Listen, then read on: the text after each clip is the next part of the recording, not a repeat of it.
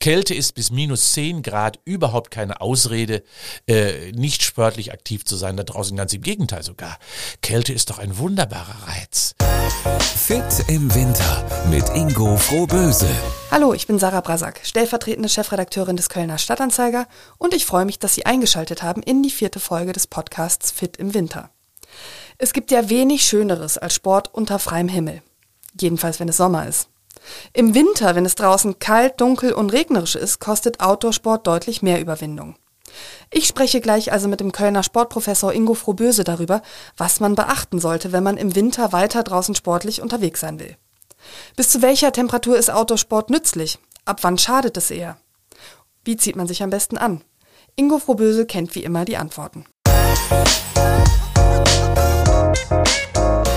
Guten Morgen, Herr Frohböse. Wir haben uns erneut im Podcaststudio des Kölner Stadtanzeiger eingefunden, was mich sehr freut. Ich freue mich auch. Morgen, Frau Brasak. Es kann ja wenig Schöneres geben als Open-Air-Sport. Also man hm. joggt im Park oder man macht eine kleine Workout-Session äh, im Gras. Das gilt aber ja vor allem für den Frühling und den Sommer. Also wenn es draußen dunkel und kalt ist, kostet Sport im Freien nicht nur deutlich mehr Überwindung, das hatten wir ja auch schon in Podcast Folge 1 zum inneren Schweinehund diskutiert, sondern man sollte vielleicht auch ein paar Dinge beachten. Und darüber möchte ich heute gern mit Ihnen reden. Wer im Winter joggen geht, der merkt manchmal, dass die Lunge brennt. Mhm. Ist das ein Alarmsignal? Also letztendlich wissen wir, das haben wir vielleicht schon mal gesehen bei den Langläufern, bei den Biathleten, die ja im Fernsehen aktuell sehr präsent sind, ähm, dass die plötzlich anfangen zu husten. Und das ist in der Tat so. Wenn die Luft zu kalt ist, reagiert natürlich das ganz sensible Organ Lunge und gerade die kleinen Lungenbläschen. Ähm, das bedeutet also, dass sie auch Stress dadurch bekommen, wenn die Luft zu kalt ist. Nur das haben wir bei uns praktisch ja fast nie so richtig. Ähm, das heißt also so, da muss es schon unter minus 10 Grad sein, damit wirklich die Lungenbläschen reagieren. Oder äh, letztendlich ich da viel falsch mache, indem ich unaufgewärmt plötzlich ganz tief einatme. Oder, äh, das ist also ansonsten der einzige Fehler. Nee, äh, die Luft ist ähm, bei uns eben nicht so kalt, dass wir da wirklich als Ursache haben können, mal anfangen zu husten. Und wenn wir mal ein bisschen husten, ist das in der Regel auch nicht schlimm. Es kann also im Rheinland gar nicht gesundheitlich gefährlich sein, Sport im Freien zu machen. Also, wenn wir nicht wirklich einen sibirischen Winter bekommen werden, dann würde ich sagen, auf keinen Fall. Kälte ist bis minus 10 Grad überhaupt keine Ausrede, äh, nicht sportlich aktiv zu sein. Da draußen ganz im Gegenteil sogar. Kälte ist doch ein wunderbarer Reiz äh, auf den Körper. Stellen wir uns doch nur mal vor, ähm, wie, wie gut es tut, so ein bisschen mal Wechsel zu duschen, wie frisch uns das macht. Stellen wir uns doch nur mal vor, so ein bisschen ja auch auch Eis auf der Haut zu zerreiben, wie gut uns das doch tut. Und daran kennt man oder erkennen wir schon, dass der Körper auf Temperaturregulation das ist es ja kalt, warm, warm, kalt, äh, sehr positiv reagiert. Und auch hier ergeben sich viele positive Effekte, die einfach dadurch entstehen, indem der Körper auch mal Wind, Wetter, Sturm, Regen und auch mal Kälte ausgesetzt ist. Gibt es denn bestimmte Sportarten, die man im Winter trotzdem besser ins Innere verlagert? Also in Fitnessstudio zum Beispiel. Ich habe mal gelesen, Intervalltraining bei Kälte ist nicht gut. Stimmt mhm. das? Ja, also natürlich ist es so, dass äh, Kälte ein wenig Anpassung benötigt, was die körperliche Intensität betrifft. Das bedeutet also, wenn es draußen kalt ist, muss der Körper ja sowieso mehr arbeiten. Wir haben ja alle ja so eine Betriebstemperatur von 36 bis 38 Grad. In Ruhe so 36,6 Grad so in der Regel und bei körperlicher Aktivität auch schon mal 38 Grad. Aber damit das gewährleistet wird, wenn es draußen kalt ist, muss der Körper per se einfach mehr Brennstoffe aufbringen, um dann äh, die Temperatur zu erhalten, die ja lebensnotwendig ist, damit die Zelle richtig funktioniert funktioniert. Und das bedeutet, dass wir immer die Anpassung der Belastungsintensität im Blick haben müssen. Also ein Vorschlag von mir, wenn wir zum Beispiel Un Minusgrade haben, läufst du langsamer wenn du es draußen machst. Du belastest dich einfach etwas weniger. Äh, bei der Herzfrequenz etwa fünf Schläge weniger, dann ist alles im Reinen um dem Körper eben die zusätzliche Belastung zu ermöglichen. Und jetzt komme ich wieder zum Intervalltraining. Intervalltraining heißt ja auch immer, dass man an die Grenze geht, dass man also neben der moderaten Aktivität auch mal hohe Belastungsspitzen macht. Und das ist eben draußen problematischer in den Wintermonaten aufgrund des Reizes, den ich gerade beschrieben habe, als eben in gut klimatisierten Räumen.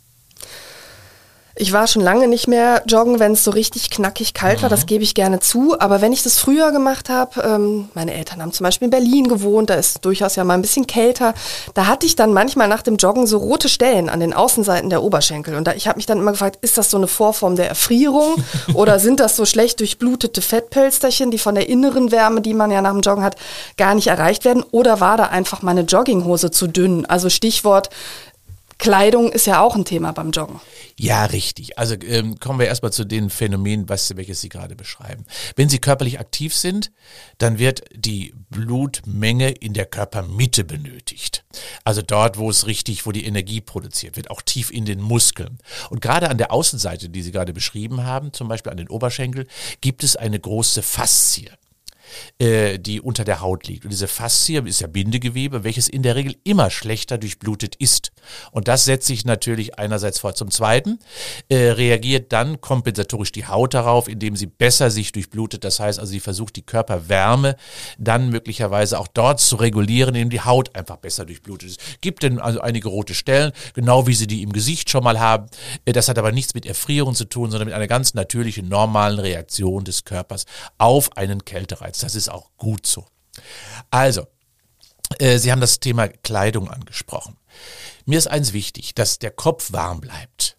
Ja, ähm, das ist deswegen so bedeutsam, damit äh, die Temperaturregulation, die sehr, sehr viel über die Stirn, über den Kopf stattfindet, eben doch die Temperatur im Körper hält. 50 Prozent der Temperaturregulation funktioniert über die Stirn, so kann man es praktisch sagen. Wir schwitzen ja auch häufig an der Stirn, auf der Stirn und dementsprechend gerade in kalten Belastungssituationen, wo wir dann noch Schweiß auf der Stirn haben, äh, ist eine trockene Stirn mit Mütze oder mit Stirnband sehr sinnvoll. Deswegen sehen, sieht man der Sportler auch meistens immer dann mit Stirnband oder mit Mütze. Und ich, mein Tipp, ich habe so ab plus sechs Grad und kälter immer eine Mütze auf. Ja, äh, genau aus diesem Grunde, um die Stirn und den Kopf einfach warm zu halten. Das zweite ist, vielleicht klingt das komisch, aber wenn wir loslaufen beim Joggen, sollten wir frieren. Fröstelnd loslaufen, sage ich immer. So ein bisschen fröstelndes Gefühl. Warum ist das wichtig? Wir wissen ja, dass wir bei, wie vorhin beschrieben, beim Laufen, bei körperlicher Aktivität, die Temperatur erhöhen durch das Laufen. Wird ja Energie produziert, wird mehr Kalorien verbrannt. Also die, die Zelle entfacht also ihr eigenes Feuer. Und das, das äh, führt natürlich zu Hitze im Organismus. Und deswegen, wenn ich dann zu warm angezogen bin, sogar vielleicht eine Isolationskleidung oben drüber habe, fange ich im Inneren an zu schwitzen. Das werde ich werde feucht. Und das kann ich eben ein wenig entgehen, oder dem kann ich entgehen, indem ich fröstle fröstelnd loslaufe und dann meine Körpertemperatur erhöhe und nach fünf bis zehn Minuten ist das Frösteln komplett vorbei und dann habe ich eine angenehme Körpertemperatur, weil ich dann eben auch nicht so intensiv schwitze, was eine Gefahr darstellt. Und alle, die das nämlich gemacht haben, wenn man zum Beispiel zum Joggen irgendwo hinfährt ne, und hat wirklich sehr viel geschwitzt in Kälte, sofort immer ein trockenes T-Shirt dabei haben und am besten auch ein Handtuch mit dabei haben, kurz abrubbeln, trockenes Shirt an, damit man dann, wenn man sich ins Auto setzt, äh, eben nicht dann plötzlich an zu frieren fängt, weil die Haut so nass ist oder der Kopf so, die Haare so nass geworden sind. Also das sollte man einfach vermeiden, weil das ist eben dann nicht gut. Heißt das, solange ich eine Mütze auf habe, kann ich eigentlich mit der gleichen Jogginghose, die ich auch im Sommer habe, loslaufen? Da muss ich also gar nicht unbedingt was beachten.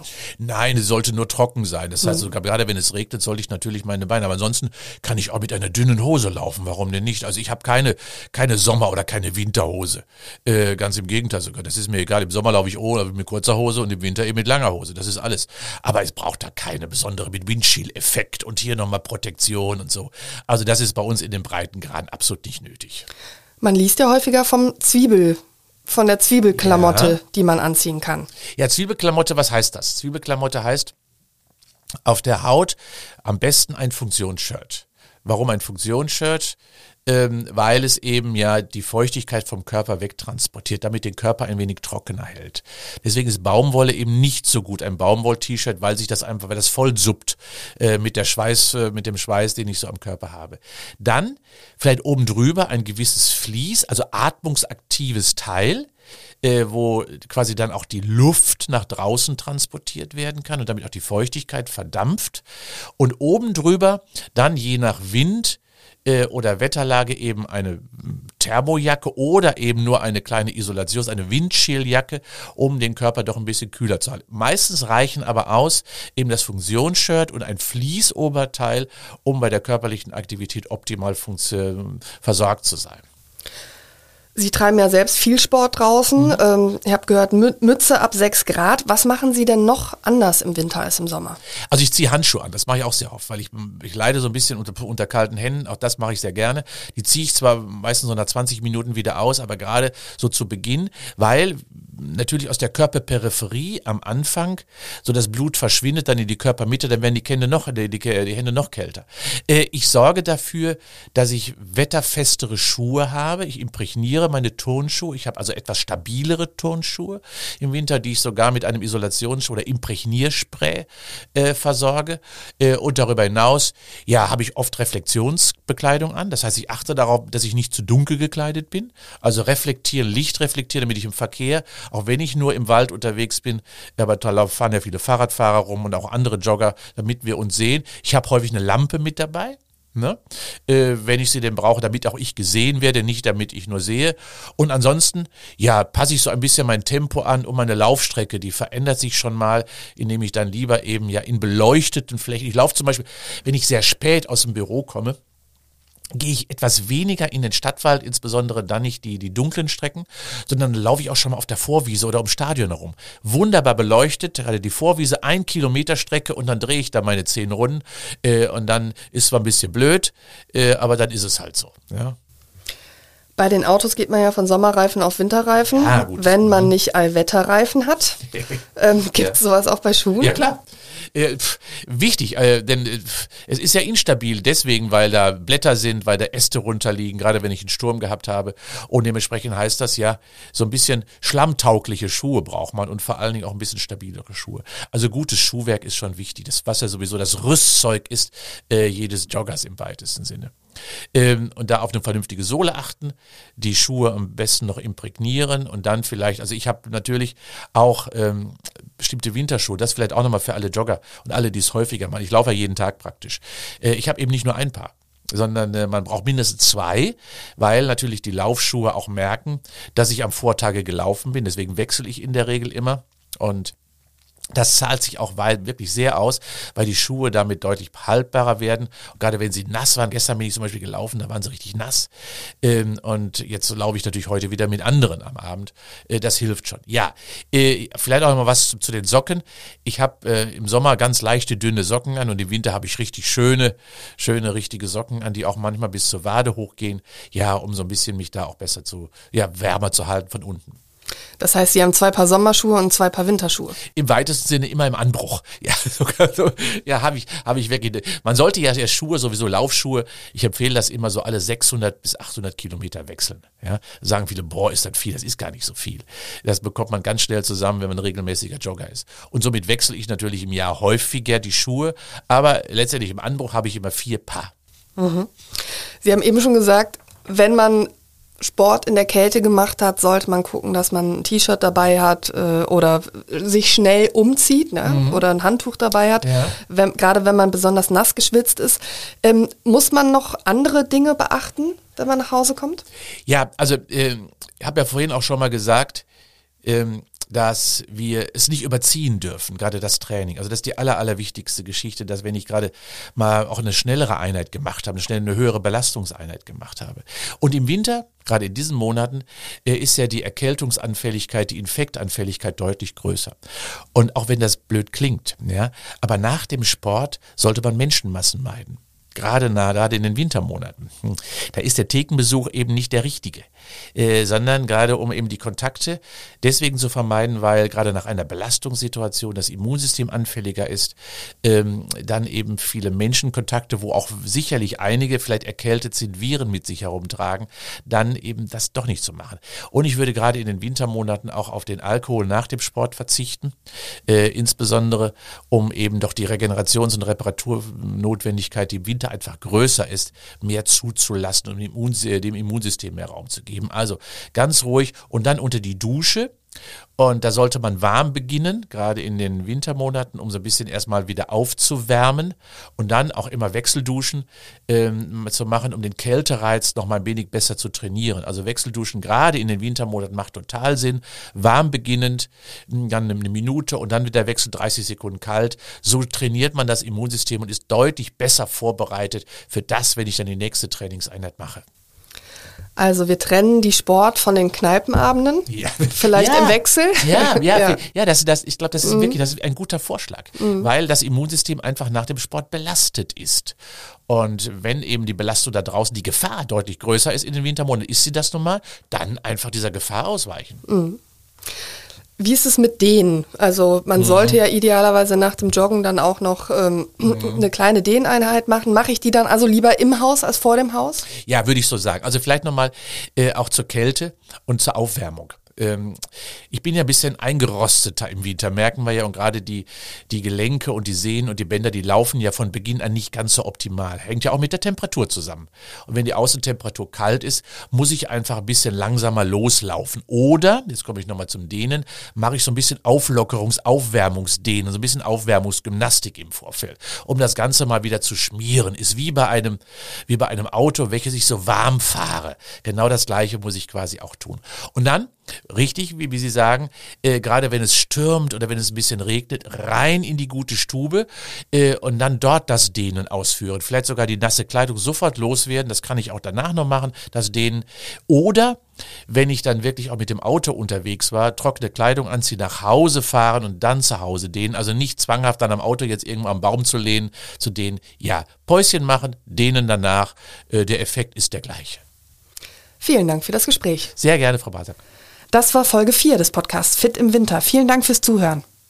In Folge 5 geht es um die Frage Sport gegen Frieren. Was hilft am besten? Hören Sie gerne rein, die Folge ist bereits veröffentlicht. Viele weitere interessante Podcasts des Kölner Stadtanzeiger finden Sie übrigens unter ksda.de slash podcast. Darunter auch den wöchentlichen Podcast Talk mit K, in dem ich mich jede Woche mit interessanten und prominenten Kölnerinnen und Kölnern unterhalte. Bleiben Sie fit, bleiben Sie gesund und bis zur nächsten Folge von Fit im Winter. Fit im Winter mit Ingo Frohböse.